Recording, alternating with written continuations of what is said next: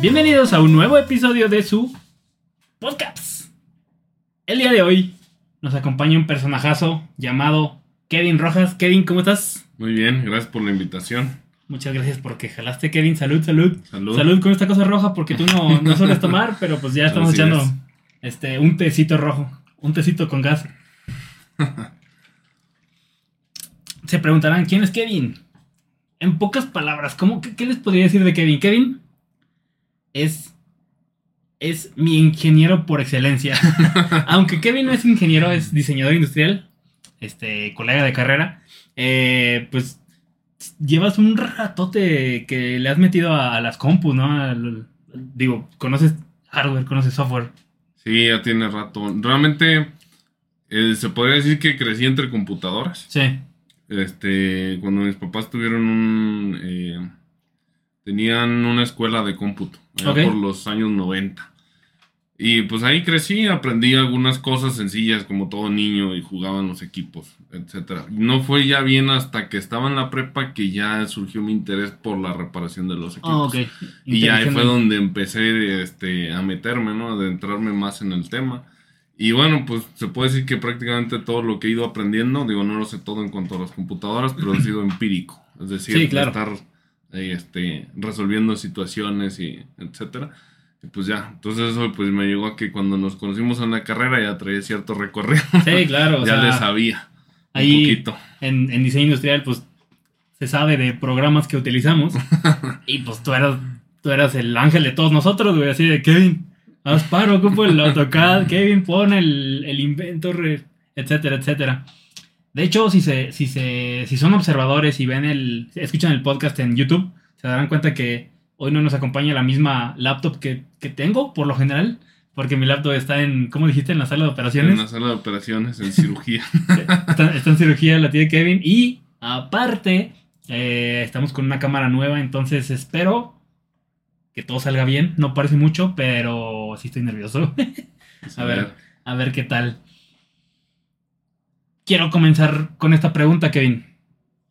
Eh, ¿Tú le das de repente así seguimiento a noticias dentro de la cultura digital, del mundo de la informática en general? Trato de estar lo más informado posible, este, porque hay que estar al pendiente de las tendencias, etcétera. Digo, es un es muchísima información, entonces puede ser que alguna noticia se me escape, ¿verdad? Sí, sí, Este, claro. Pero trato de estar al, al pendiente de qué trae la nueva generación de Intel, qué trae la nueva generación de AMD, hacia dónde van las tarjetas de video, un poquito en cuanto a eso, este, qué onda con las impresoras, ¿no? Que es en donde, en Las este, famosísimas impresoras, las impresoras que huelen el miedo. sí, ya sé. Te pregunto porque, eh, bueno, no sé si, si has visto que mm, ahora se anunció que Windows ya está trabajando en sus procesadores. Así como, como digo, como Apple lo hizo en su momento Sí, que sí, sacó sí. los M1, ahorita traen el M2 y creo que ahorita ya están este, hablando del M3.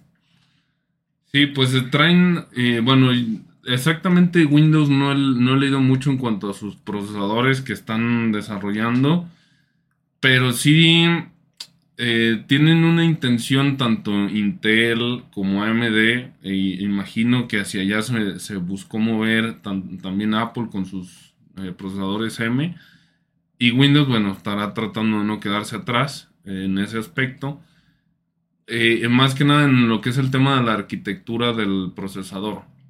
Para no meternos en, a lo mejor en mucho tecnicismo, la arquitectura es la forma en la que está estructurada la programación de- del procesador. Claro. Entonces, este, los procesadores Intel y AMD tienen cierta estructura, eh, arquitectura de 64 bits, etcétera, que ha hecho que tengan ciertas limitantes en cuestión de su eficiencia energética. Ok. Por eso es que tenemos equipos de cómputo que se te calientan, o sea, que tienen un tope de temperatura y a partir de que llegan ahí se empiezan a ralentizar los equipos. Ok. Si tú lo comparas con la arquitectura, si recuerdo bien el término debe ser ARM, ¿Es ARM, sí? que es de los celulares, es otra, otro tipo de arquitectura distinto. Entonces tú puedes tener celulares con mayor capacidad y menor impacto en su temperatura, Sí. en menos espacio, que ese es ahí donde se está buscando en el mercado esa dinámica. Entonces, este, están tratando de migrar hacia allá. O sea, Windows le está tirando a procesadores ARM. Posiblemente. Lo que yo tengo entendido que, que hace eficiente a los procesadores ARM contra los procesadores que conocemos, que son los, los X80 y, Mm, sí. 86, creo que es. Este es de 32 bits y los de 64 bits. Ajá. Eh, es que los procesos los hace jerárquicos. O sea, eh, creo que eh, el ARM, por lo mismo de que, que- Lo que yo tengo entendido es que están en una cosa que le llaman SOC, que es el System on a Chip. O sea, que el ARM tiene todo ahí. O sea, no, no ocupas así de que...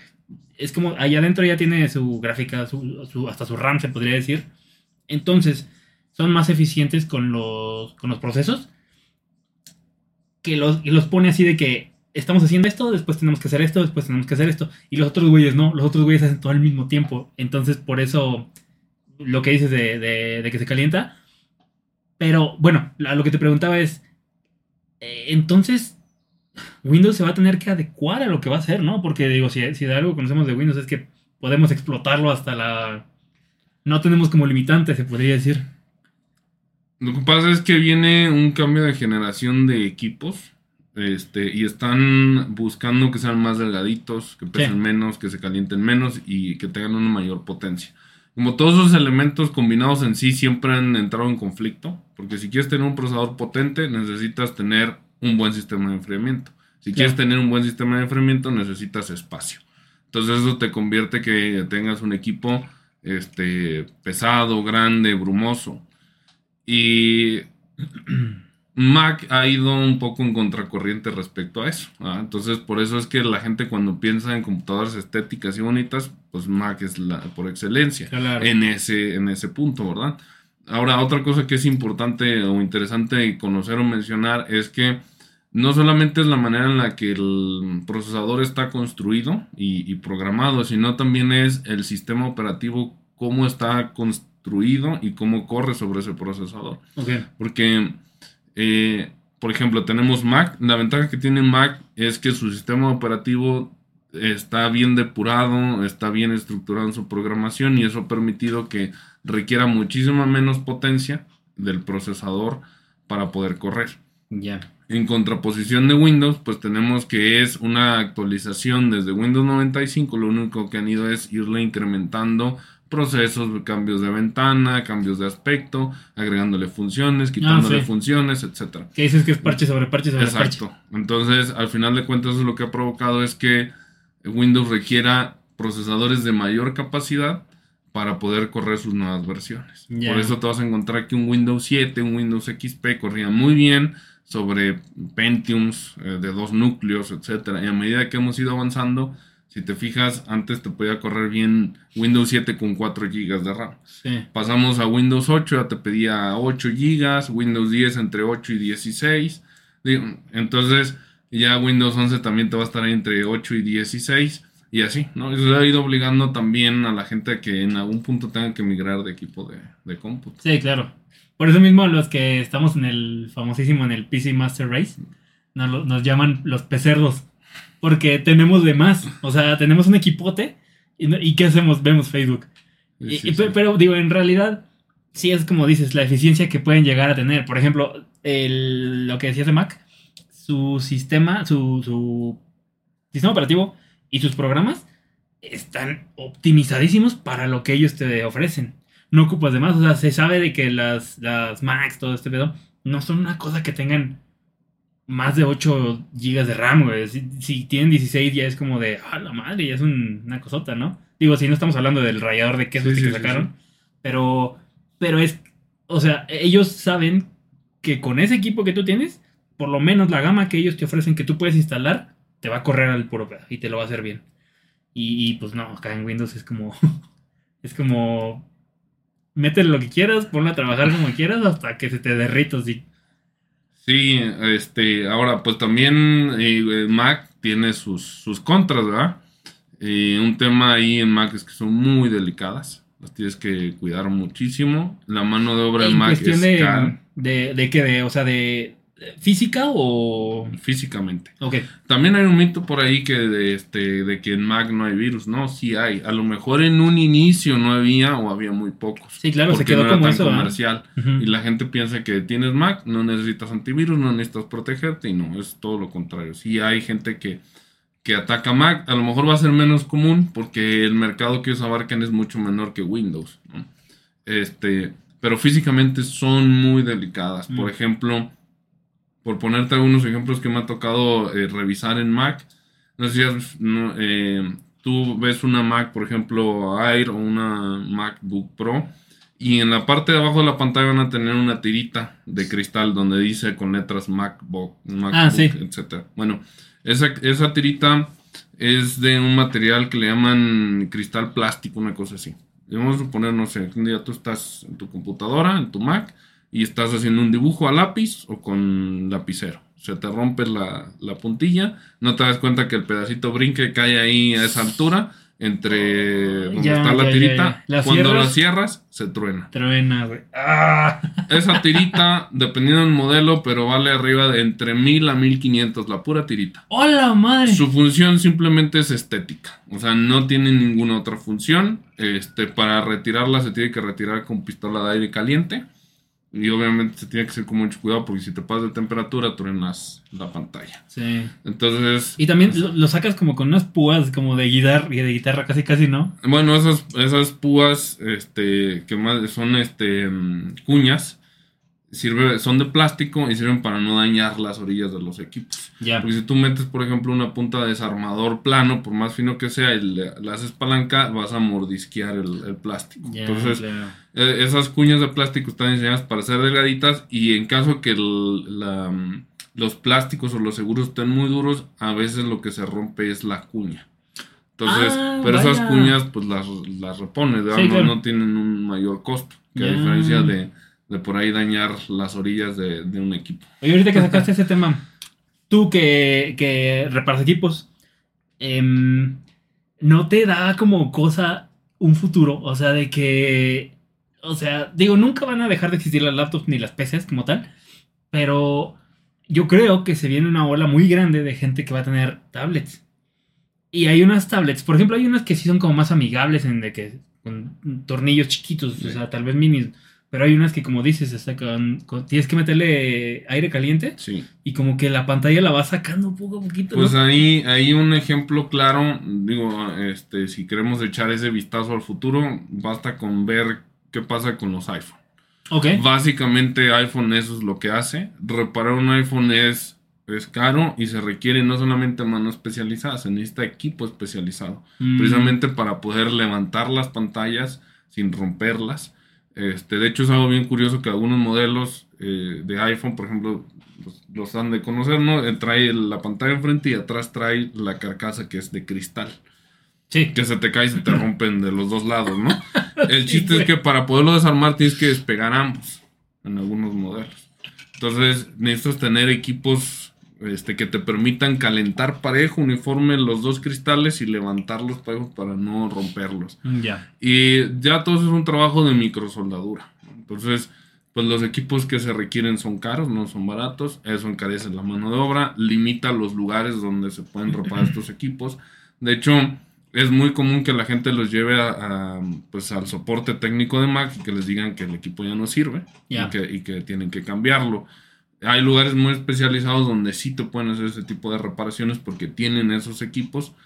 Eh, pero ya también por cuestiones pues de prácti- prácticas y por cuestiones también de que compres otro, pues ya está. Y ese podría ser eh, para algunas marcas la tendencia hacia donde va el, el rubro, ¿no? Entonces, al ir simplificando los componentes, también nos van metiendo en un tema de que cada vez puedes hacer menos por tu equipo cuando tiene fallos.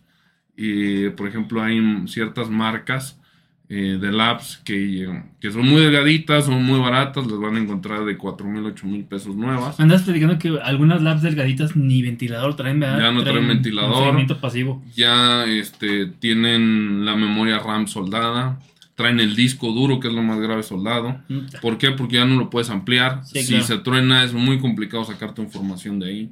Entonces, básicamente que la motherboard se dañe es pérdida total del equipo. Ya, Entonces, antes si te dañaba el disco duro, le cambias el disco duro claro. y, y le das una segunda vuelta a la Sí, vida. era, era modular. Hasta Exacto. eso. Entonces, si te daña la RAM, se la cambias, ¿no? Pero ahora si alguna de estas piezas sufre un daño, te va a obligar a cambiar de equipo.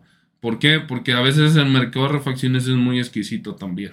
O sea, hay refacciones que sí vas a encontrar y hay ciertas refacciones que no vas a encontrar. Que es muy complicado o muy costoso o no hay nuevas. Entonces eso va complicando. Y sí, pues va hacia allá el mercado, hacia que cada vez sea mucho más complicado reparar tus dispositivos. Hablando de, darle noticias a, a- darle noticias, darle seguimiento a, de, en cuestión de noticias de todo este mundo y lo que dices de, pues, de las piezas que no se pueden cambiar. Viste que no me acuerdo en dónde, pero ya está como firmado que para cierta fecha los celulares van a volver a ser como antes, o sea, de que puedes cambiarle pila, puedes cambiar, de hecho ya hasta vas a poder cambiarle piezas físicas, este, en cuestión de que vámonos, vamos a volar un poquito con la mente de, de una GPU, o sea, cambiársela a tu celular, casi casi hacerla como una, una PC, pero en, en chiquitito. No, pues no, no había escuchado de eso. Sería pues interesante ver cómo, cómo avanza hacia ese punto la tecnología. De momento pareciera que lo comercial que está hoy en día en los próximos a lo mejor dos, tres años no se va a ver tanto. Este, Sí, claro, porque no. aparte estamos hablando de que eh, generalmente es para gente que le llama la atención la tecnología, ese tipo de como de ¿cómo se le puede decir? de, de gadgets eh, o de posibilidad de, de personalizar a cierto nivel tu, tu equipo. Claro, Obviamente los, los que son streamers, los que son este, gamers, o que tienen que tener buenos equipos, buenas cámaras, buenos procesadores, buenas tarjetas de video, pues van a agradecer que puedas sí. personalizar, cambiar, mejorar tu dispositivo. Pero las personas que no están tan sumergidas en ese tema de, de la informática o de la tecnología, ellos lo que buscan es algo más práctico. Es, Claro. tengo este problema, necesito algo que me lo resuelva y que no Sí, me ponlo. va- ajá, y pero que no me haga batallar, o sea, que, que no me esté fallando, que, que funcione bien, etcétera. Yo, bueno, no sé cuál habrá sido exactamente la razón por la, por la cual dejaron de, de darte chance de tú quitar la, la pila de tu celular. Pero yo recuerdo que era como una manera en la que a la gente se le trababa un poquito el teléfono. Y es como de, ya saquen la pila y vuelven a prender.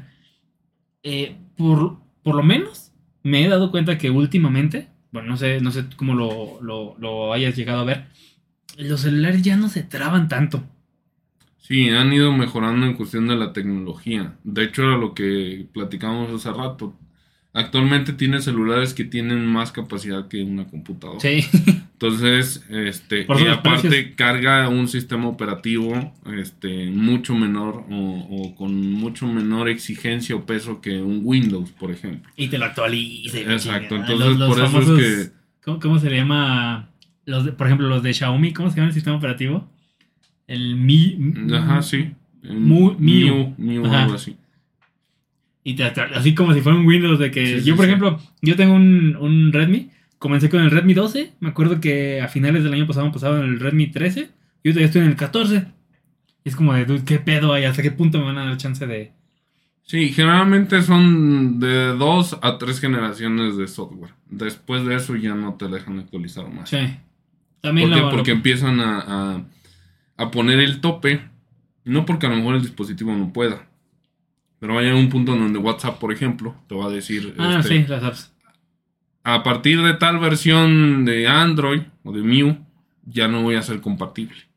Entonces, te va a obligar sí o sí, Claro. aunque tu teléfono funcione a la perfección, a buscar Quizá. uno nuevo. Qué horrible, güey. Pero pues eso vamos, o sea, literalmente, aunque, como dices, aunque sirvan los aparatos, es como de, no, carnal, ocupo más este, potencia. Sí, de hecho, por ejemplo, eh, Microsoft anunció que para el año 2025 va a dejar de dar soporte a Windows 10. Entonces eso significa que eh, muchos equipos que actualmente alcanzaron a salvarse migrando de Windows 7 a Windows 10 de la obsolescencia, Sí. pues ya no van a poder pasar este siguiente filtro. Entonces va a O sea, obligar a pero va a seguir, cambiar. ¿no? Digo, van a poder seguirlo utilizando, pero Sí. ya no va a haber... Aquí el tema de cuando Windows, perdón, Microsoft deja de darle soporte a alguno de sus Windows es que ya no sigue actualizando los temas de seguridad del sistema Ah, operativo. ya. Entonces, eh, los hackers constantemente están buscando puertas traseras para entrar a los sistemas operativos. Eh, Microsoft con su plataforma, cuando va encontrando esas vulnerabilidades, pues las va actualizando. Este, te va parchando Windows y va haciéndolo más robusto en cuanto a seguridad. Digo, no es infalible, no nos podemos confiar, pero este, pues te va dando esa ayuda de que no sea tan fácil, ¿no? Que se, que se filtre. Sí, claro. Este, entonces, cuando un sistema operativo ya deja de recibir ese tipo de soporte, entonces ya no hay quien cierre esas puertas traseras. Sí, los hackers son más movidos que las mismas personas que trabajan en, en ese tipo de compañías.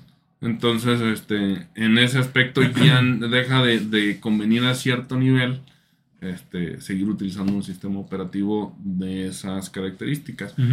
Eh, por ejemplo, Windows 7 todavía en algunos equipos se puede implementar, muy viejitos, para sacarle una segunda vuelta, pero ya para ponerlo a hacer cosas muy, muy específicas. Por ejemplo, en Windows 7 con Office 2013, con este, Google Chrome, todavía jala. Este, ¿Cuál es el tema? Que algunas páginas en Chrome ya te van a decir que ya no son compatibles con la versión de Chrome. Pero las páginas nada más. Las páginas, este. Sí, pues, o sea, por ejemplo, puedes seguir trabajando en Excel, en Word, en PowerPoint. eh, todavía algunas impresoras las vas a poder configurar y vas a poder sacar trabajo de oficina. Aquí el tema es que en cuestión de seguridad, pues ya no va a ser tanto, ¿no? Inclusive ya te puedes encontrar con algunos antivirus que te van a decir que ya su versión ya no es compatible con Windows 7. Entonces vas quedando desprotegido eh, para mm, hacer ciertas actividades que pudiesen ser de mayor riesgo. Es decir, yo no recomendaría que entras a tus cuentas bancarias desde un Windows 7 hoy actualmente. Sí, claro. No. Sí, es como de no. mm, No lo haga, no lo haga, compa. A ver, Kevin. Ahora, otro, otro, otro punto dentro de, del tema. Sin meternos en cuestiones de, de estas nuevas campañas políticas que están saliendo y tal, Ok. pero ¿Cómo viste esa, el anuncio que sacó este Brad de que va a ser casi a México un cyberpunk? ¿No, ¿no lo viste el No anuncio? lo vi. Ok. No, no he visto ese anuncio. Bueno, ¿pero escuchaste de él? No, tampoco. Fíjate que Ah. no, no. Bueno, eh, el chiste es que, mira, el, el- el comercial comienza como, como bien. ¿A qué me refiero con esto? Como que el vato habla seguro de que vamos a hacer, vamos a implementar esto en México para seguridad. Aquí es donde ya valió madre todo. Porque quiere, no sé si has visto, por ejemplo, que en China, en China sí ya está implementadísimo, de que hay cámaras en todos lados, Sí. te reconocen, saben quién eres, en dónde estás, casi en todo momento. Este güey, bueno, dijo eso. Pero, em, según lo que estaba platicando, y ahí yo no sé quién diablos dio luz verde para que saliera ese comercial, porque te decían que, por ejemplo, con las cámaras te pueden detectar por dentro de la ropa si traes armas, güey. Este.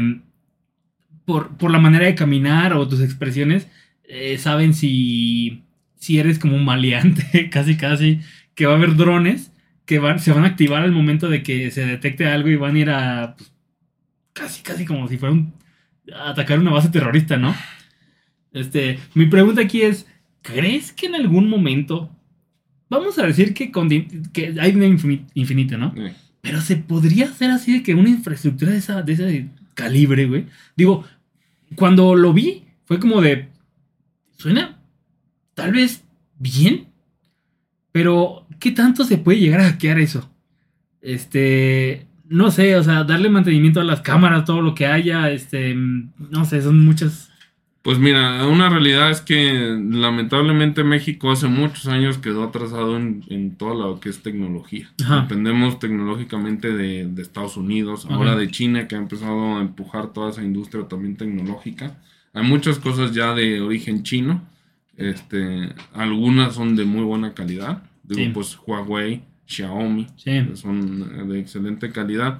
Eh, Aunque está por ahí en el mercado quedan unas que otras de, de, de lo que nosotros conocíamos coloquialmente cuando decíamos, ah, esa cosa es china. chinos, ¿verdad?" sí, sí, sí, claro. Se superaron esos Sí, mismos exacto. Entonces, este, pues en ese aspecto hay que tener cuidado con cuando sean marcas chinas, simplemente porque hay combinación. O sea, todavía hay productos malos, pero hay unos muy buenos.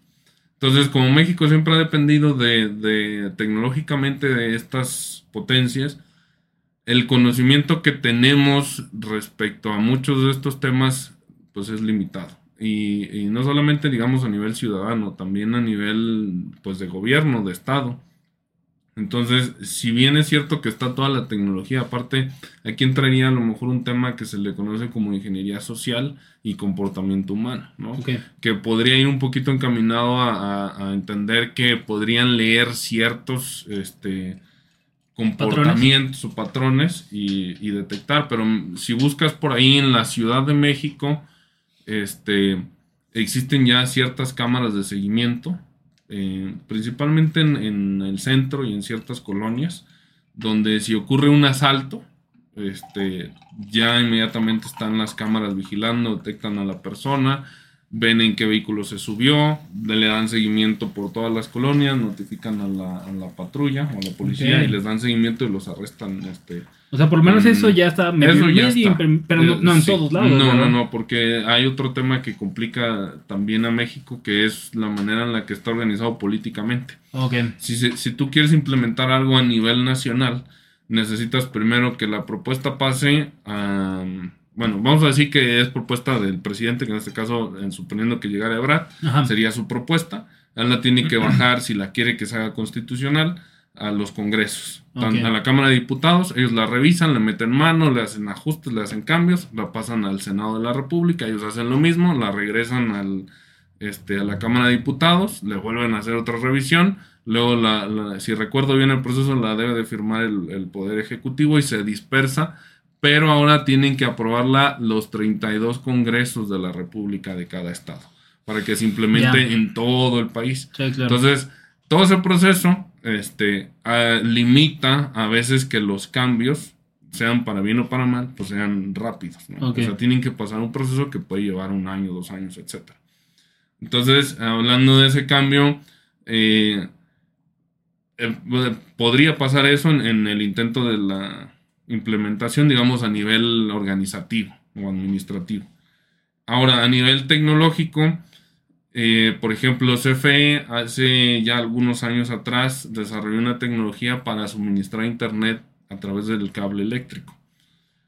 Eh, actualmente creo que ya liberaron y en algunos lugares van a empezar a utilizar esa tecnología para llevar el internet a ciertas partes donde no había. A través de cable eléctrico. Sí, a través de tu Ah, instalación no eléctrica. sabía que se podía eso. Este, esa tecnología no es nueva.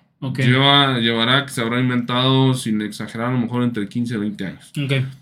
Obviamente había ciertas empresas e intereses que no permitieron que esa tecnología saliera a la luz en ese momento. Ya. Actualmente desconozco qué tan obsoleta va a ser esa tecnología frente a la fibra óptica, porque de lo que estoy hablando era frente al, al Co- cable, al cobre, ¿ah? Que podría decirse que es de velocidades similares.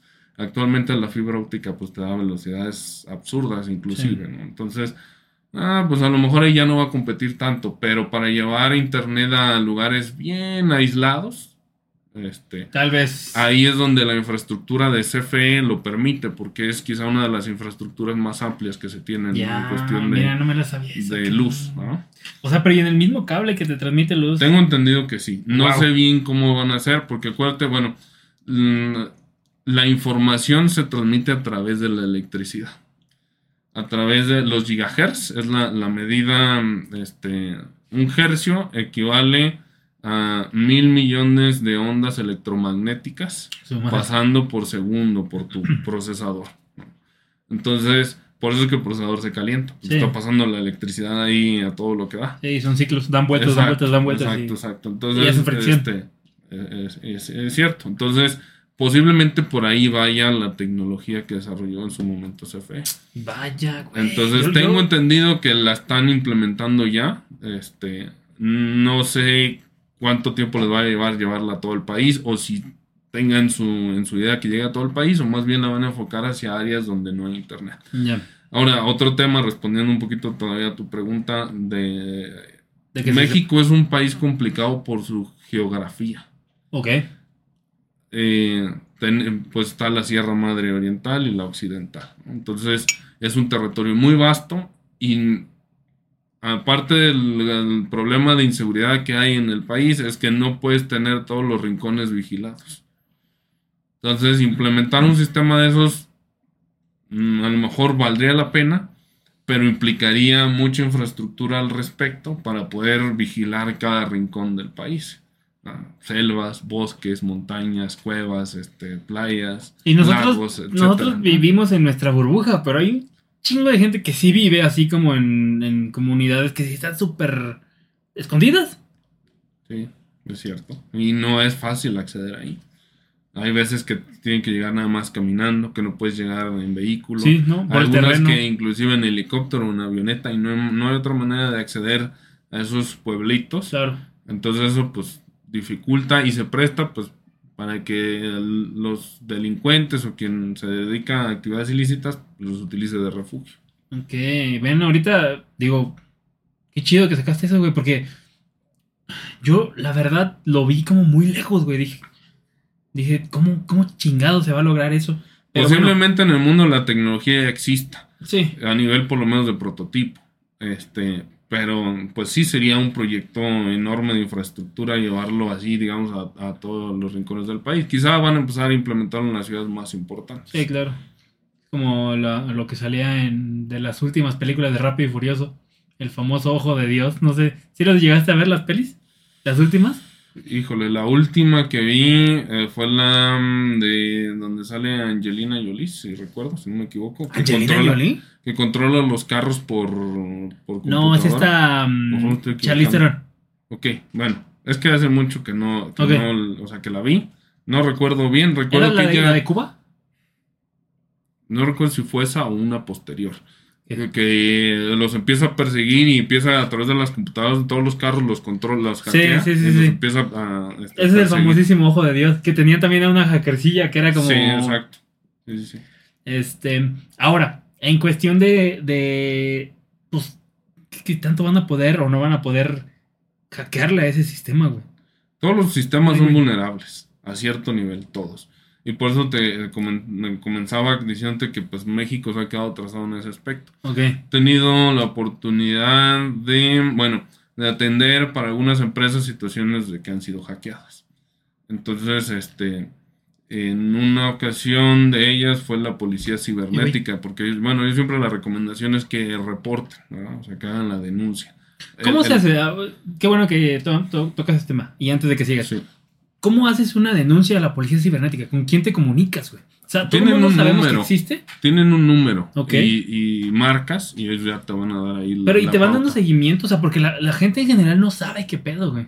O sea, Pues porque- aquí lo que podemos, o sea, em, siempre es preferible evitar eh, Sí. situaciones. Si quieres, ahorita abordamos ese tema de, de- de tips, vamos a llamarle, Sí, para, claro, que, claro. pues, para que estés más seguro, más tranquilo de que no te vayan por ahí a hackear. Este, la policía cibernética hay a diferentes niveles. Está a nivel municipal, a nivel estatal y seguramente, no estoy seguro de eso, debe de haberla de nivel nacional. Cada una pues tiene su jurisdicción, algunas pueden atender algunos casos, otras nada más están para orientar, prevenir, etc.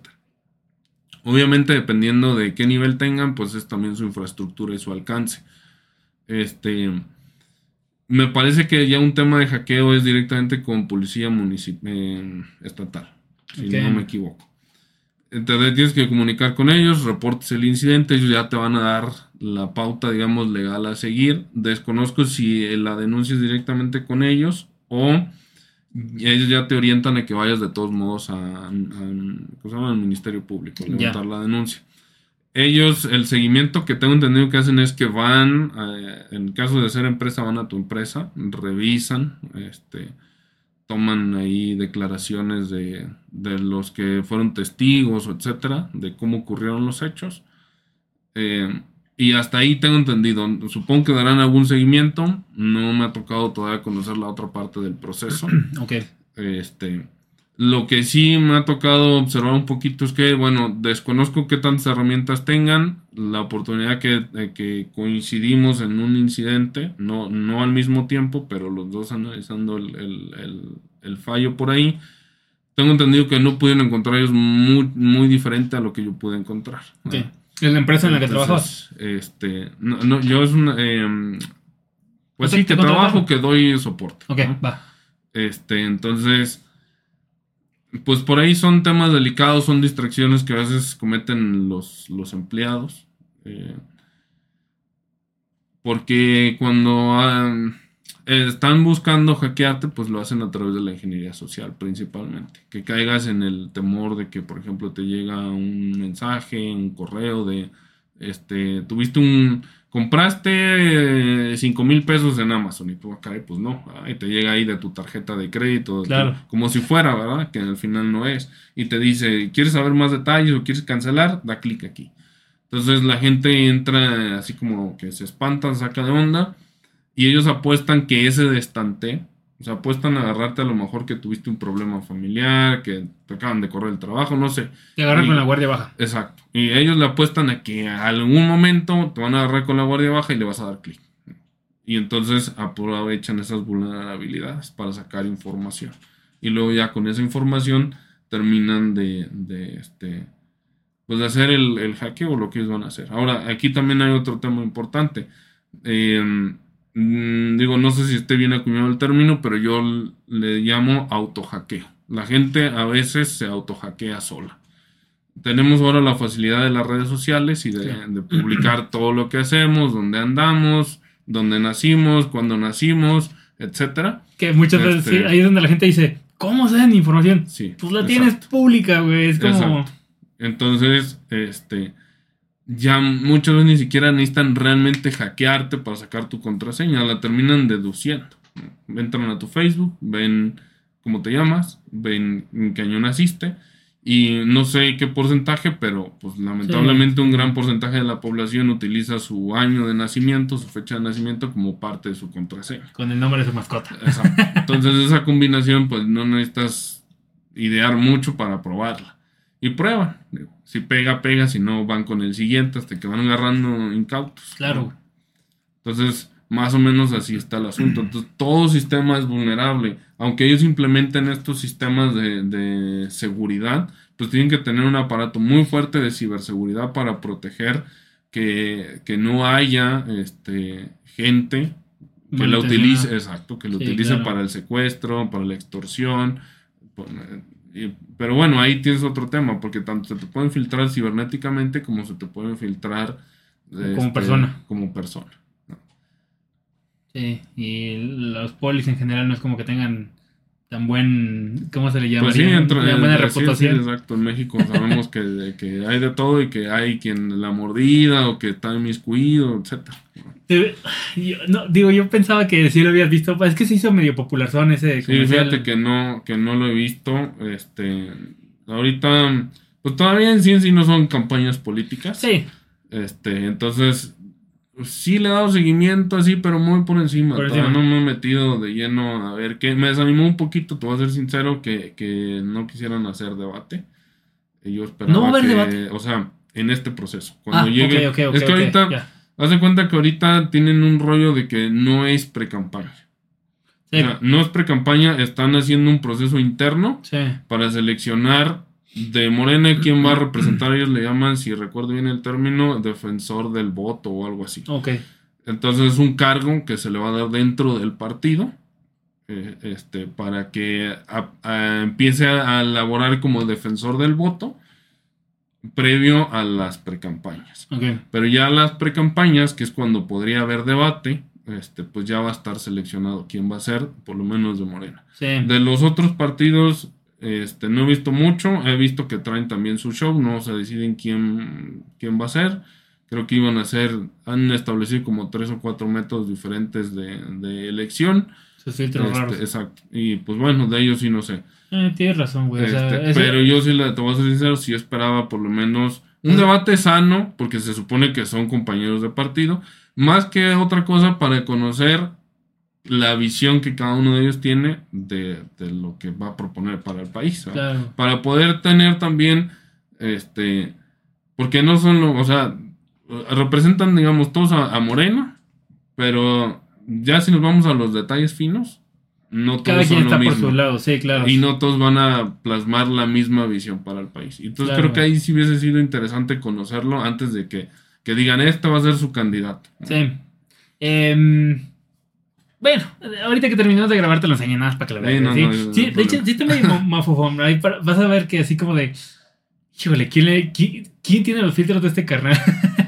Pues sí, aunque, au- aunque hay una realidad, a México necesita invertir en tecnología. No se no, puede claro, güey, claro. O sea, la, la idea en general a mí se me hizo muy buena. Pero es que es lo que te estoy diciendo. O sea, por eso te preguntaba. ¿Cómo se va a poner todo eso? ¿Cómo vas a evitar que te lo. Sí, sí, no, aparte viene otro tema ahí muy importante que es la informática cuántica. Todavía no sé a qué nivel la tengan desarrollada. Amazon tiene un ordenador, Google tiene otro y tengo entendido que China tiene otro. Por lo menos son los que yo he escuchado que tienen. Amazon tiene una plataforma que te permite para los desarrolladores o programadores empezar a, a programar cosas básicas en informática cuántica.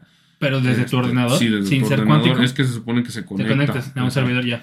Entonces, este, ya te permite empezar a hacer algunas pruebas. No sé si van a poder lograr desarrollar esa tecnología. Puede ser que les suceda como el grafeno. No sé si escuchaste del material el grafeno. Cuando se descubrió, este, se tenían es- muchas expectativas respecto a la, a la implementación de este material, porque era un semiconductor, era su estructura molecular lo convertía en uno de los materiales más resistentes del mundo, traslúcido y más delgado de todos. Entonces, prácticamente podías tener un celular de cristal, así de un milímetro de espesor, pues prácticamente indestructible y flexible. Para ahí, eh, entonces, Vaya, era la- la- el potencial que se le veía. ¿Cuál fue la complicación? Cómo producirlo a nivel industrial. No han encontrado, entonces ha ido pasando el tiempo y no, ya no se ha sabido más novedades al respecto. No quiere decir que no las haya. Siempre en esos temas hay quien está investigando y desarrollando. En cuanto a la informática cuántica, pudiese suceder algo similar, donde no terminen de desarrollar porque haya cosas que se les compliquen, pero en teoría, eh, lo que ellos han proyectado hace, no recuerdo exactamente los años, voy a, a lo mejor voy a este, tú di un número, un divagar número. un poco en ese aspecto, pero recientemente eh, lograron decodificar el genoma del Neandertal. Para, hacer- para usarlo, para lograrlo, perdón, usaron dos supercomputadoras que estuvieron trabajando durante 14, 15 años aproximadamente, 24/7. Procesando toda la información del código genético del Neandertal. Y o sea, estamos hablando que son equipos con ciertas características, no, digamos, no domésticas, ¿no? que tienen procesadores para eso, etcétera se esperaría que la informática cuántica, una vez que pueda ser desarrollada, pon tú que a lo mejor no en su plenitud, pero ya a un nivel este, con- eh, aceptable, Ujú. pudiese resolver el mismo problema matemático en cuestión de minutos. El de 14 años. Sí. Entonces, por ejemplo, lo que limita también a la navegación espacial y otros temas de, de exploración y entendimiento científico es eh, la capacidad actual que tienen los equipos de cómputo. Entonces, eh, por ahí se le está dando mucha expectativa y esperanza en cuestión de la informática cuántica y los Claro. ordenadores cuánticos. Si estos lograsen resolver esto, todos los sistemas de ciberseguridad del mundo se van a ver afectados. Claro, güey. Sí, pues se, se los comen. Exacto. O sea, Entonces, vas a sacar. De hecho, ni siquiera va a ser. uh, para como me lo estás contando, y lo que puedo llegar a pensar, ni siquiera se- sería como de, de ver cómo te metes al sistema. O sea, si te está pidiendo un número, por más que sea un número con caracteres y con bla, bla, bla, te lo va a sacar. Exacto. O sea, es como de, ni siquiera vas a ser intrusivo. Va a ser como de, prrr, vamos a sacar este, eh, este, combinaciones y uno va a pegar. De hecho, también pudiese ser un némesis para las criptomonedas.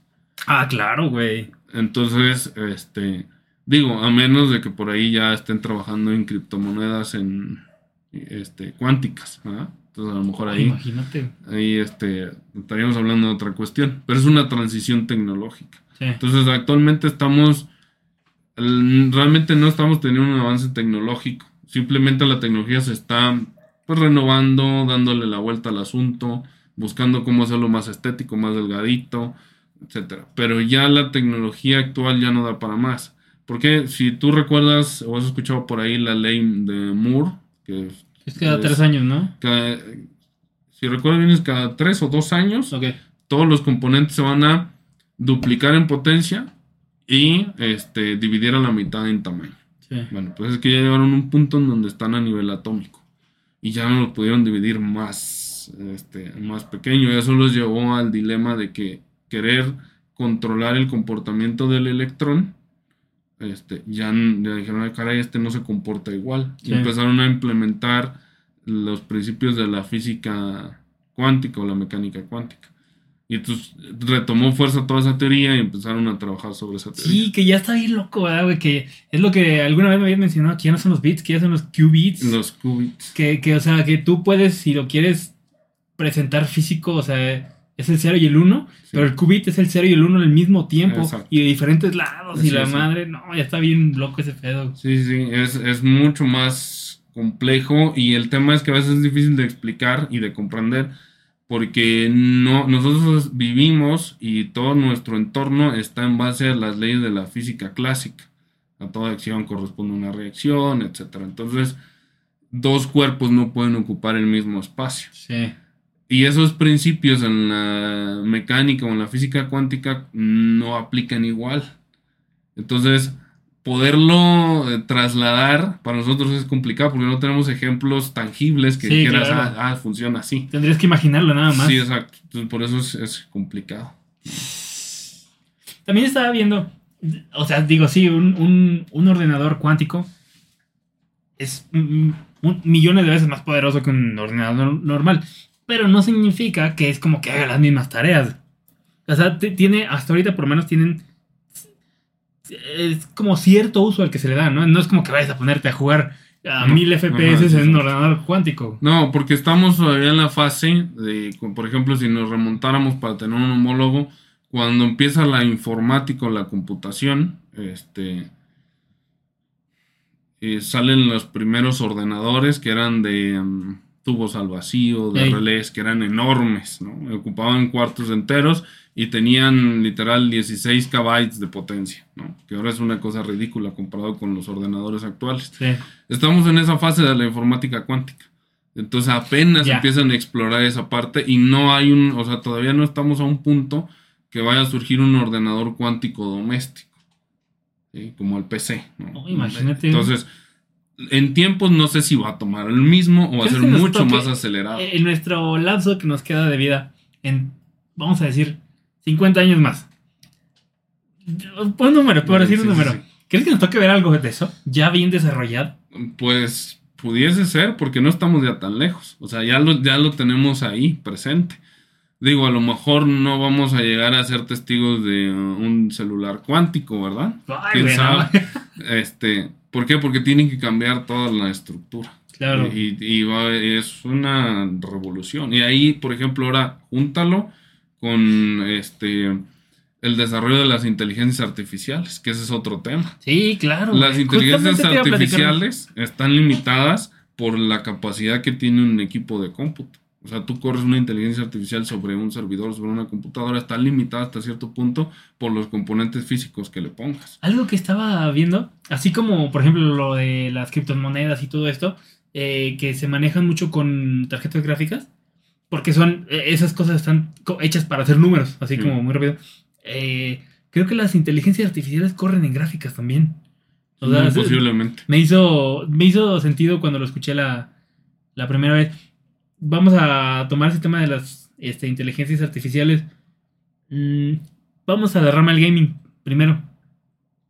No sé si has visto que ya ves que uno de los principales temas cuando se habla de las computadoras y, de, y del mundo de los videojuegos es el, que uno quiere ver a muchos frames por segundo, o sea, como que todo sea como muy fluido, muy suave y que haya texturas buenas, si, si es que las quieres poner, etcétera, etcétera. No sé si has visto que cómo ya entró la inteligencia artificial a esto, eh, de que tal vez tú no tengas un equipo tan potente como para que te esté escupiendo tantos este, frames, pero el pedo es que ahora ya le están implementando eh, inteligencia artifi- artificial para hacerte creer que estás viendo tanto tanta calidad de imagen cuando realmente no es este la que estás viendo.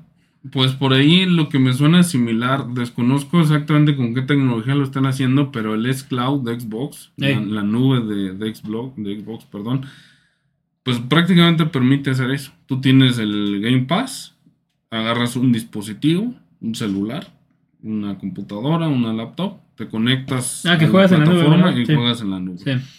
Eh, tengo entendido, bueno, actualmente ti- tienes que tener buen internet, ese es el único requisito, La TAM. para que no, para que te pueda fluir de manera pues, adecuada, que lo puedas disfrutar.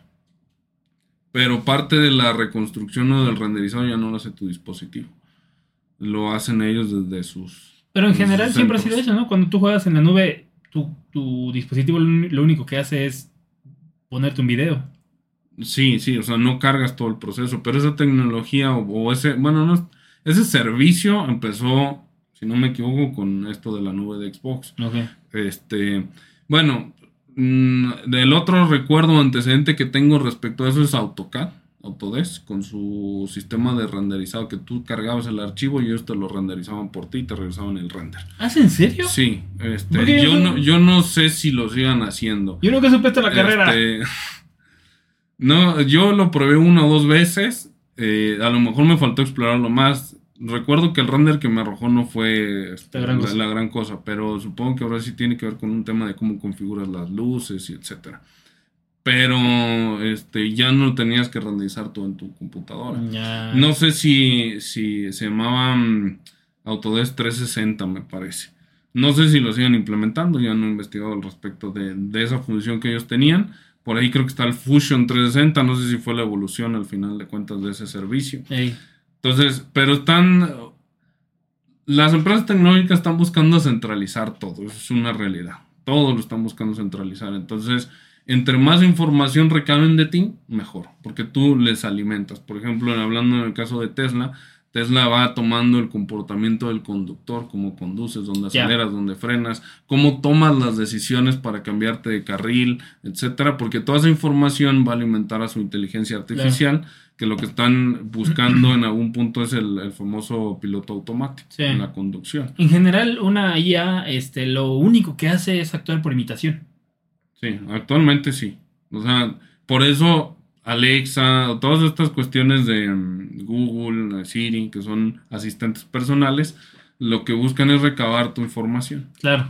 Cómo hablas, cuando estás alegre, cuando estás triste, qué música escuchas, este, a qué horas te duermes, a qué horas despiertas. El, los famosos, ahora que están los de, de fama, los chats, GPTs y toda esta cuestión, eh, digo, a lo mejor va a haber quien coincida en esto o, quien no. Para mí todavía no es como tal una inteligencia artificial. Para mí sería un asistente personal 2.0, 3.0, donde lo que están haciendo es lo liberaron y dijeron, a ver gente, practiquen, Denle. denle. Alimenten. Exacto. Y entonces todos estamos, eh, al usarlo, estamos alimentando esas inteligencias artificiales o- Claro. o, la base de datos que va a utilizar esa inteligencia artificial. Entonces, pues bueno, y ahí es donde las empresas están buscando centralizar. El que- al final de cuentas, el que tenga más conocimiento es el que va a tener más poder, más riqueza, etc. Sí, claro. Eso mismo cuando que sacan de repente últimamente las noticias de que, ay, hicieron que dos inteligencias artificiales platicaran y lo que dijeron te va a volar la cabeza. ¿Por qué? Porque decían cosas, ya sabes, lo típico de de que entre ellas se ponían a decir que cómo podían hacer mejor el mundo y que al final que vamos a adueñarnos de los humanos y la madre. Sí. Pero digo, a fin de cuentas es lo que están haciendo. Están imitando lo que ya existe en una base de datos. Sí, o sea, sí. es el miedo que le tiene la gente a, a que realmente pase, ¿no? Pero de, de, no sé, de crear realmente una conciencia como tal, mm, dudo mucho que exista todavía. Pues no sé en qué proceso vayan respecto a eso. Lo que sí te puedo decir es que, por ejemplo, si tú revisas cómo es el proceso de construcción de un procesador. Eh, como tiene que ser algo muy pulcro, muy limpio, cero partículas de polvo ni de contaminantes, Sí. prácticamente lo hacen robots.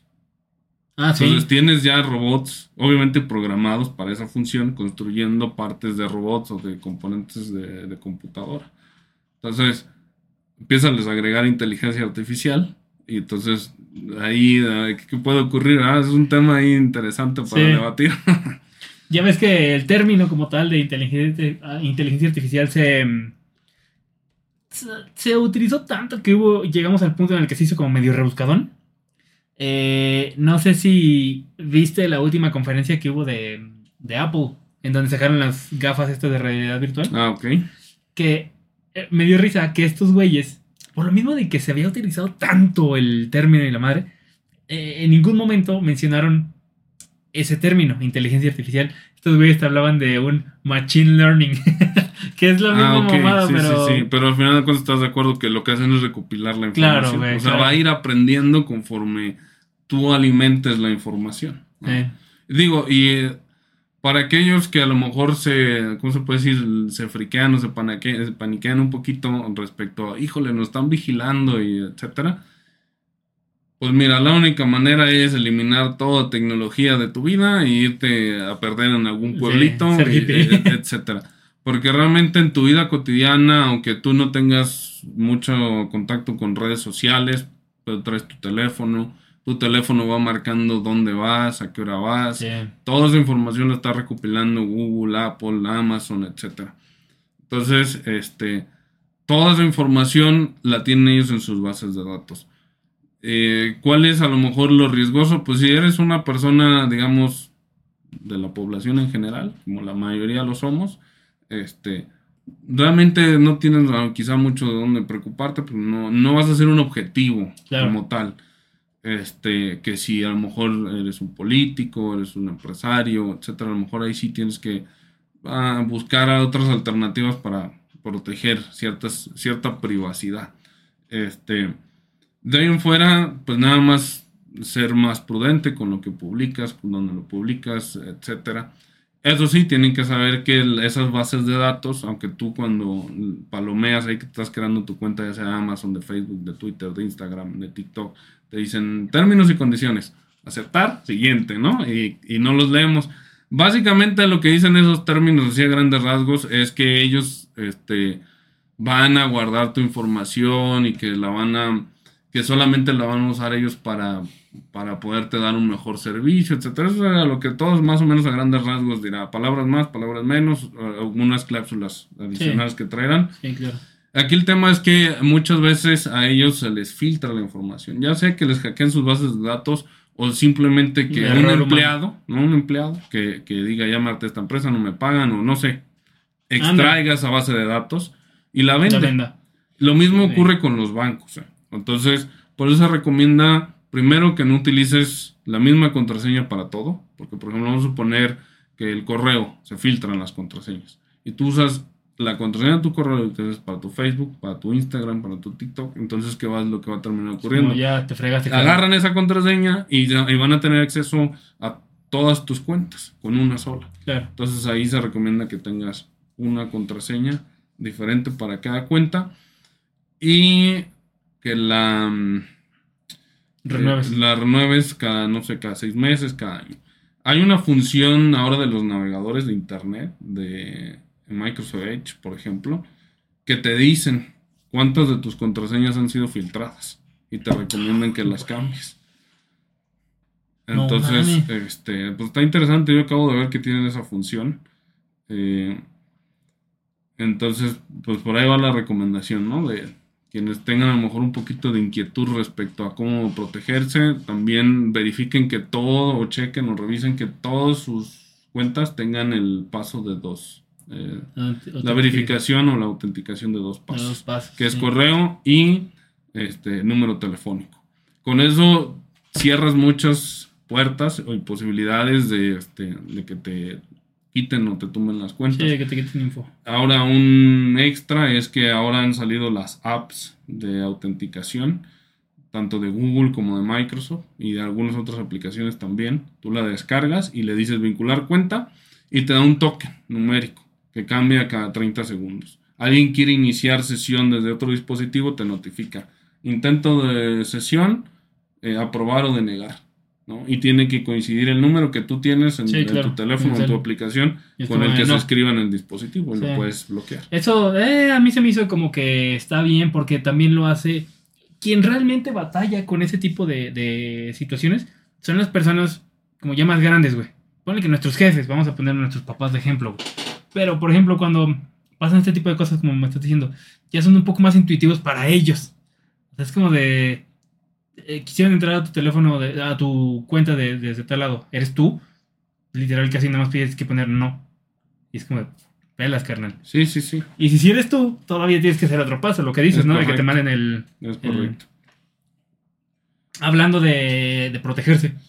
mm, el otro día me estabas platicando de que, o sea, tú tienes un método bien chido que es una partición de discos duros. güey. ¿Cómo, cómo, cómo podrías explicarle a la gente qué es eso y, y en qué les puede favorecer? Ah, ok, bueno. Este, digo, no soy un experto en ciberseguridad, pero pues, este, entrando, digamos, en estos temas de dar soporte, de apoyar, pues uno tiene que irse buscando de, de algunos Herramientas. herramientas, algunos tips eh, para proteger. ¿Qué es lo que, el, em, cuál es, digamos, el, el aperitivo favorito de los hackers o de los virus? Lo que es información. Tu información que puede estar en archivos o tu información que son tus contraseñas y tus cuentas. ¿Por qué? Porque con esa información ellos pueden vulnerar eh, cuentas bancarias, extorsionarte, eh, vender tus datos, etcétera, ¿no? Entonces es lo, lo jugoso. Que tomen el control de tu equipo, pues ah, no tanto. Que te espíen por cámara, pues depende, ¿no? Pero, Sí, eso pero es realmente- entra en de sí, exacto. O sea, realmente ellos van por tus datos. Es Info. lo que les interesa. Entonces, este. Eh, ahora, no. A veces a lo mejor la gente se imagina que, el- que un hacker está ahí detrás de la computadora y dice, ay, voy detrás de este fulano y ahí está, dale, dale duro, este, hasta que logra hackearte. Realmente la mayoría de la población no somos objetivo. Eh, ellos lanzan el anzuelo Tiene y que- nosotros Ah, picamos el anzuelo. claro. Ese es, el, ese es un método. O dedazo. Ajá, eh, pero para eso tú tienes que darle entrada. Entonces, este, ¿cuándo sí puede ser un objetivo? Cuando alguien lo contrató exclusivamente para que te ataque a ti. Entonces, ahí sí, pero ahí va a ser complicado. Hagas lo que hagas, va a encontrar el método este, para, pues, para llegar a ti. Va a chingarte. Entonces, este, más bien nuestra protección es no caer en esos anzuelos que, que ellos arrojan, ¿no? Que es, por ejemplo, por poner a lo mejor unos burdos que en teoría pensaríamos que nadie ya debería de caer. Una época que era muy famoso que entrabas a un sitio web y te aparecía un cartelito, este, eres el visitante Ah, sí. número no sé qué tal, pica aquí para, 999. para obtener un premio, ¿no? Y, eh, entonces, pues No uno pensaría que ya nadie caería en ese tipo de truquitos, ¿verdad? Pero, pero bueno, si por ahí todavía hay uno que otros, porque todavía hay alguien que, claro, que le da clic. Igual te puede llegar a través de correo, igual te puede llegar a través de WhatsApp, a través de un mensaje de Facebook o de Instagram. Este, eso, es, eso es un bombardeo que ellos hacen, avientan, ¿no? A ver cuántos pican. Y de los que pican, pues le darán seguimiento a ver hasta dónde pueden este, sacar la información. Sí, claro. Entonces, este, ¿qué pasa? Ese es un método. Otro método es bombardear a través de virus.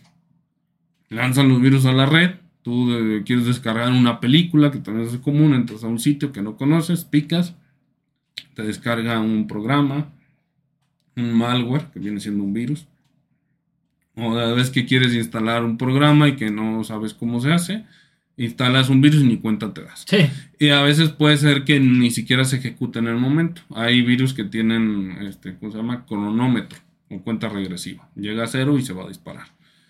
Eh, ahí uno de los más peligrosos son los ransomware, que son los que se dedican a encriptar tu información. Es decir, van por, esos van por tus archivos. Agarran tus Word, tus PDFs, tus Excel, Imágenes, tus imágenes, videos. etcétera, y las van a convertir en un archivo encriptado. Eso es, es- quiere decir, cuando tú los quieres abrir, no vas a tener acceso a esa información. Puedes copiarlos, puedes restablecer el sistema para lo que quieras, pero van a seguir encriptados. Eh, para desencriptarlos se supone que hay una llave, eh, que esa solamente la tiene quien desarrolló el, el virus. Te va a llegar una notificación de que pagues en bitcoins, si quieres que se te entregue la llave, si no, pierdes para siempre pues, tu información. Qué chinga. Y, exacto, entonces, aunque tú pagues, puede ser que ni siquiera de eso te, te regresen el control. De hecho, por ejemplo, se dice que, no sé si recordarán que habrá sido casi como uno o dos años, hubo este, un apagón masivo en Texas y que había un problema de... Yo lo que tengo entendido que pasó es que les hackearon su central este, eléctrica. Les tomaron el control de todos sus este, aparatos y no podían encenderlo Ya. este, parece que la empresa pagó el soborno y, y después reportó. Entonces, pagaron, no le regresaron el control Por eso tuvieron como un mes, aparentemente. Digo, por ahí hay otras teorías eh, de qué fue lo que ocurrió. Digo, esta es una de ellas. yo lo menciono de esta manera más que nada porque estamos hablando del tema de los hackeos. Más allá de a lo mejor movidas políticas o económicas que también pudo haber habido detrás de ese apagón en Texas. Este, entonces, la manera en la que se pueden proteger tus archivos es la siguiente. Se genera una, se llama partición del disco duro porque tú vas directamente a este, herramientas de Windows, entras a dispositivos, eh, parte de discos duros y ahí te permite seccionar o partir, dividir el disco duro. Le dices tanto se queda para el sistema operativo y programas y tanto otro me creas un nuevo apartado que pasa a ser de disco local C y te genera un disco local D adicional. Entonces, este, yo hago esa configuración y ahí se colocan, o yo le invito a los clientes a que ahí coloquen su información. ¿Qué pasa? Cuando viene un ransomware, ellos traen instrucciones específicas. De atacar. De atacar. El directorio exacto es C, usuarios, el usuario principal que puede tener tu nombre o el nombre que le hayas puesto al usuario, documentos, descargas, escritorio, imágenes, videos, etc. Entonces todo lo que tengas ahí te lo va a encriptar. Todo lo que esté en D va a ser más difícil porque no está en su, en su ruta de acceso, en su código escrito del virus y puedes llegar a salvar la, información que tengas ahí. Este, y bueno, ya tuve, digamos, ah, lamentable o afortunadamente la oportunidad de probar que efectivamente funcionó. En una de las empresas que doy soporte tuvieron esa situación, les encriptaron los archivos que tenían en el escritorio, descargas, etcétera, y en la partición de D estaban intactas. Ahora, no es infalible, no, no quiere decir que porque ah, ya tengo en D ya puedo dormir tranquilo y no va a ocurrir. Este, una recomendación adicional es siempre tener respaldos. Claro. Cada cierto tiempo hacer respaldos en discos duros externos. Hay quien eh, prefiere la nube. Y yo les recomiendo que si quieren la nube, también nunca está de más que tengan este, un respaldo en un disco duro físico a grandes rasgos, para aquellos que no conocen más o menos cómo funciona una nube, la nube es una computadora que tiene Google o Microsoft o aquella o Dropbox que te provee el servicio de nube. En una de sus oficinas tiene una computadora que está conectada a internet donde almacena tu información. Y ellos lo único que hacen es darte acceso a esa información a través de una cuenta. ¿Qué sucede? Esa información a ellos se les puede perder, se les puede dañar el equipo, Obviamente tienen sistemas. ellos tienen sistemas mucho más sofisticados de respaldos de información, de ciberseguridad, que a lo mejor es lo que uno puede tener a nivel doméstico. Claro. Pero no está exento de ese riesgo.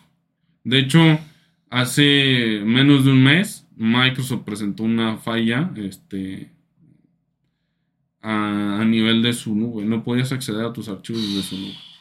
Y entonces, este, digo, al final de cuentas empresas lo resuelven y, vuelves a poder acceder, pero pues como quiera te sacan el susto y si te urge revisar algún documento te dejan sin acceso a él. Entonces, repito, no está de más tener una copia de tus archivos en la computadora, otra en un disco duro externo y si tú quieres una medida adicional, en una nube. Que también tienes que tener presente que al cargarlo en la nube, esa información la tienen ellos. Que hablando, retomando este punto de que alimentamos este, sí, estamos. Eh, eh, de que estamos vulnerables por todos lados, lo estamos. güey, está bien cagado, güey, de que hasta decimos a nuestros jefes, vamos a decir, no escribas la contraseña en un papelito. Tipo, y hasta está más segura que la tengas en un papelito que en un blog de notas en la computadora. Sí, es posible. este, mm, siguiendo con este mismo tema. ¿Cómo, eh, digo, ya lo explicas muy bien, pero ¿qué, tan sencillo a ti se te ha hecho impartir esa cultura a tus clientes que has tenido de, de, que te digan, sí, sí, sí, hazme la partición y que de este lado... Pues mira, un poquito se puede decir que los forzo, porque yo ya les entró el equipo con la partición hecha. Y ya nada más les explico, mira, aquí guardo tus archivos, les más o ah, menos les explico este cómo, cómo está el show y por qué es esa partición. Ya fuera de eso, yo no tengo control si lo hace o no lo hace. Es una recomendación. Sí, porque si ellos quieren pueden seguir guardando todos sus archivos en C. Es correcto. Y por más que esté chiquito, es como de. Ajá, es correcto. O sea, es una cuestión de, del, de ¿cómo se le puede decir?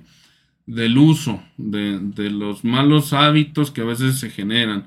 Eh, por ejemplo, cuando, bueno, yo le doy mantenimiento al equipo de, de alguna persona, de un cliente, eh, lo que trato de hacer son cosas que no todos hacen. Voy a ponerte un ejemplo muy sencillo.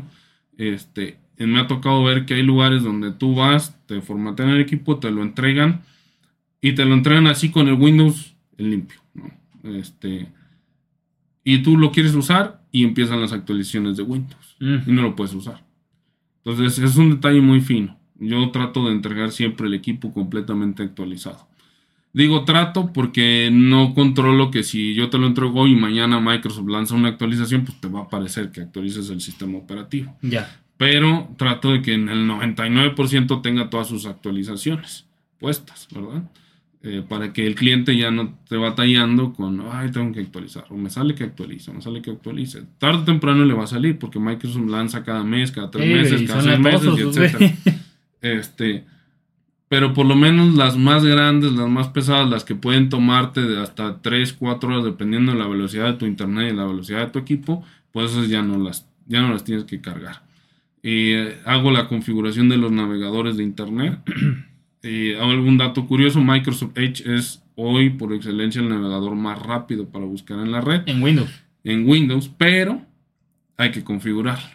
Porque También. si tú lo usas así como viene instalado de, de fábrica del Windows, no es tan rápido porque lo abres y te abre en Bing y te abren las noticias y te salen todos los cuadritos y etcétera. Entonces, Sí. dependiendo de tu equipo y de tu internet, te va a cargar lento. Claro. Pero si lo configuras, este, curiosamente, con el navega- navegador o el buscador de Google y eh, en la página de inicio de Google, De- es de- rapidísimo en su Sí, navegación. pues es prácticamente, es casi casi que lo que hizo, ¿cómo se llama?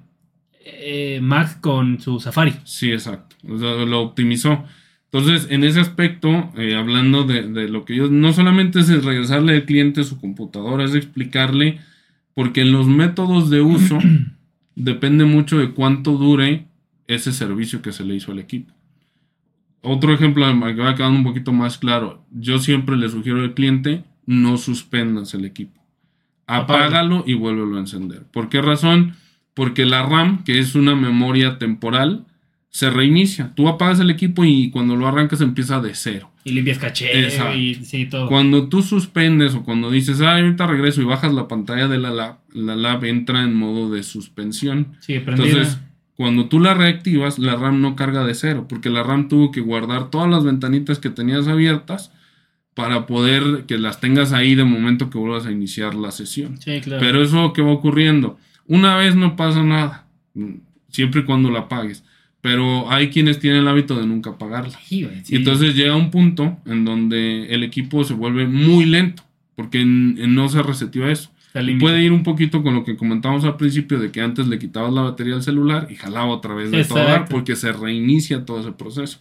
Ahora, ¿qué hago yo? Le configuro al cliente y se lo explico que él si baja la pantalla, yo ya se lo configuré para que el, equi- el equipo se apague en automático. Entonces, con esos pequeños ajustes, de alguna u otra manera yo voy obligando un poco al, al usuario a que, a que aprenda otras formas de usar y de cuidar su dispositivo. Que normalmente, eh, pues digo, no sé, no he visto que alguien más haga algo similar. ¿no? Mm. No digo que no haya, sí, a lo mejor sí lo haya, inclusive a lo mejor alguien que hace cosas extra que yo no hago. Pero yo lo que trato siempre es de explicarle al cliente todo lo que se le va a hacer a su equipo Sí, claro. te voy a cambiar esto, tienes este problema, eh, tienes estas tres opciones, podemos hacer esto, podemos hacer lo otro. Hay veces que me ha pasado que hay clientes que me dicen, no te entiendo. Le digo, sé que a lo mejor no me entiendes los términos técnicos ni nada de eso, este, pero yo trato de todos modos de explicárselo a todos porque pues sabemos que lamentablemente hay lugares que están muy quemados, este, de que la gente no quiere ir, tiene miedo de que les roben, les cambien piezas, les quiten componentes. Sí. ¿Por qué? Porque hay ese como ocultismo, ¿no? De no explicarle al cliente qué es lo que está pasando con su equipo. Y pues hay gente que lo ha utilizado para... No te dice que tu equipo trae de 16 de RAM, tú no sabes cuánto trae de RAM. Te ponen dos módulos Y de te- 8, y ajá. de, de, de, o, de cuatro o le y- quitan un módulo y te, y te dejan un módulo este, De ocho. de 8 y se quedan con la otra Eh, memoria de 8. hablando de ese tema, Kevin, tú, por ejemplo, al, en todos estos años que has tenido este, tú, tú- en lo que trabajas, güey, eh, ¿has notado que existe, que ha habido evolución de la gente que ya más o menos van agarrando el pedo? O sea, pues es que sí, tú vas y entregas un equipo, ¿no? Y tú sabes que tú, tú tienes un tera de, de disco duro. y te lo entregan con 500 y nunca te das cuenta.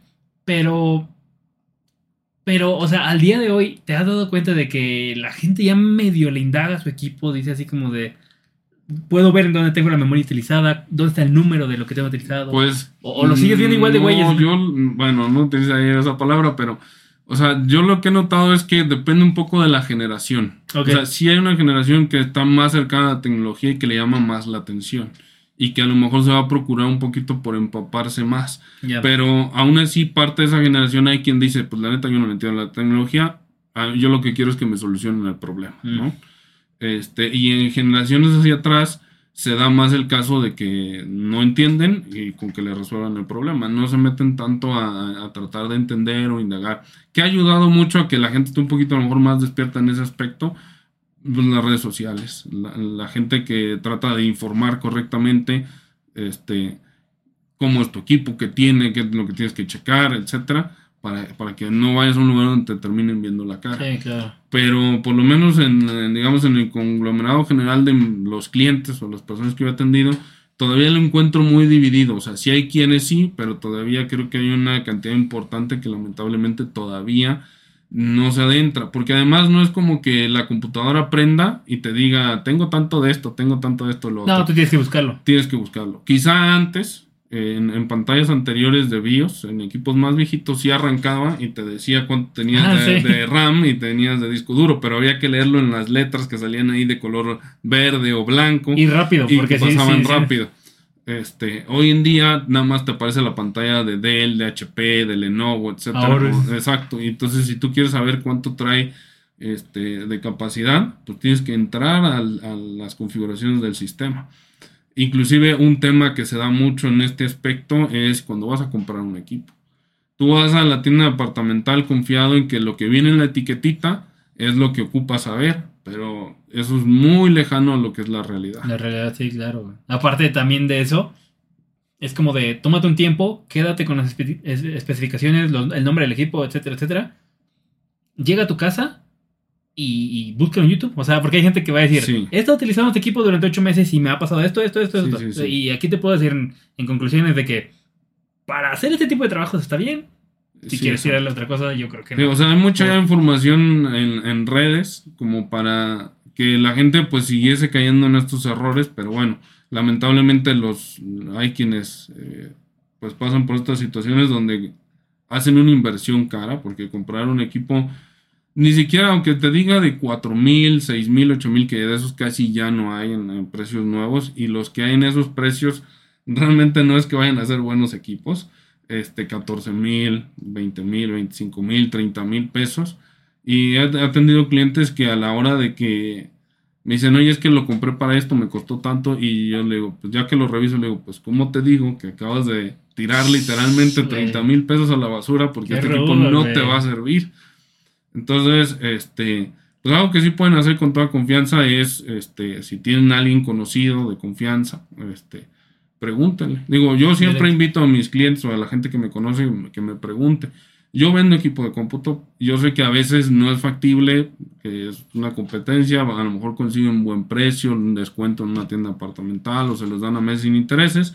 Yo no tengo ningún problema porque me pregunten y yo les pueda orientar a, de acuerdo a lo que van a ocupar el equipo, de acuerdo a su presupuesto, cuál de los equipos que están viendo es la mejor opción. Sí, claro. También si les interesa, pues se, les- se les puede enseñar, capacitar, explicar en cuestión de las cuestiones técnicas que tienen que saber. Pero ahí sí entra un poquito más del feeling de la gente que le, curos- le da más curiosidad a esos temas.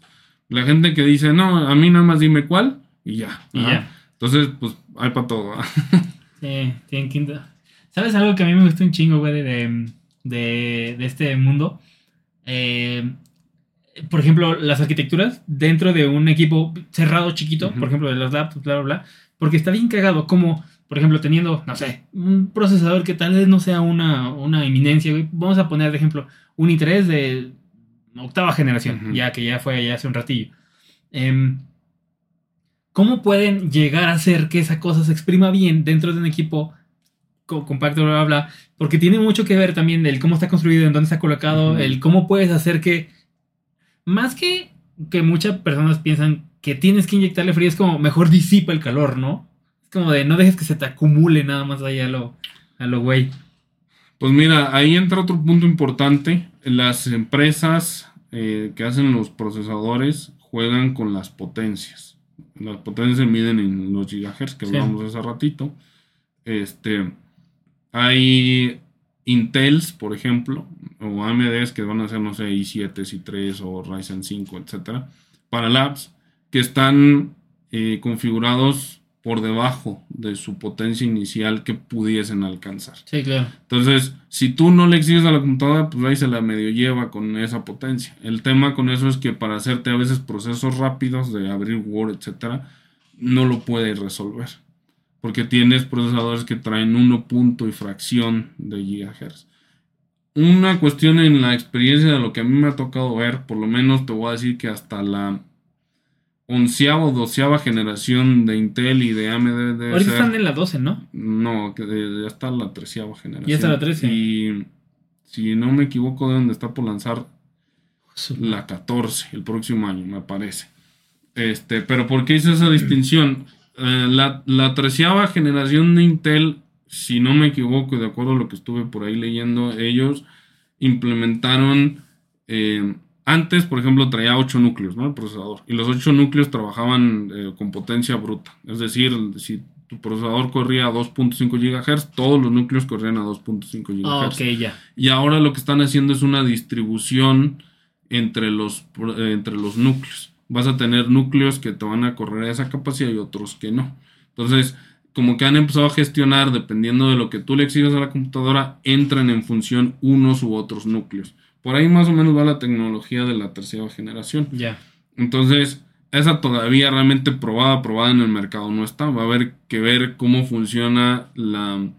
eh, mm, ¿Cómo se le dice? La velocidad del equipo o la respuesta que tienen los procesadores al, al, este, pues, procesar la información.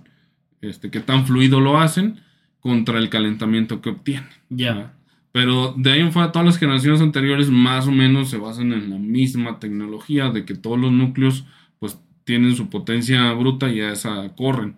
Entonces eso genera sobrecalentamientos en los equipos.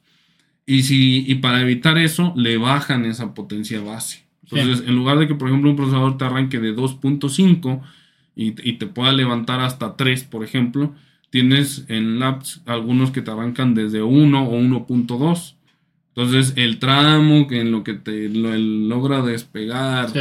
a, a su máxima capacidad, pues a lo mejor tú ya saturaste abriendo 3, 4 ventanas y entonces el equipo ahí le empieza a costar. sí. De hecho, recomendación, no compren ningún equipo laptop que, cuyo procesador tenga menos de 2 GHz. El mínimo es 2.0 GHz de frecuencia base del procesador. Todas las eh, capacidades anteriores, repito, hasta la doceava generación de procesadores, que si no me equivoco en, en AMD debe ser la series 3000, me parece. Ahorita no sé si van en la serie 5000, los de AMD Sí, hace que sí. que son más o menos contemporáneos, más o menos se manejan similar.